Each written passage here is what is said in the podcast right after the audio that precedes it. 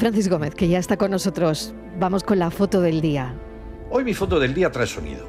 Bueno, más que sonido trae ruido. El del traqueteo de las ruedas de las maletas que arrastran los turistas por cada vez más ciudades, donde el incremento de apartamentos turísticos es preocupante.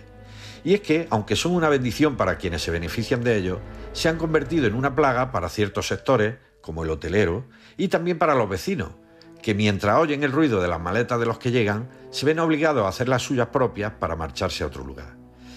Porque aunque las zonas turísticas crecen en servicios para los habitantes esporádicos, dejan de tener servicios básicos para los habitantes de siempre. Y así, pues es difícil vivir, lejos de todo lo que uno necesita a mano.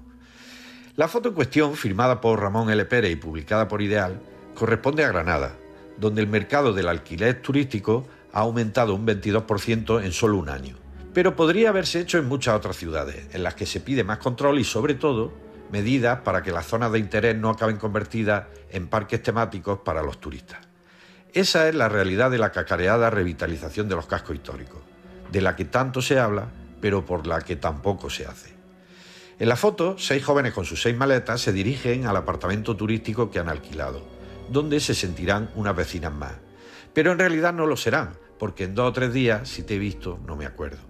El ruido de las ruedas de esas maletas marca el inicio y el final de un espejismo de fin de semana que sí, que deja dinero, pero también deja barrios desolados entre semanas, sin nadie que los habite.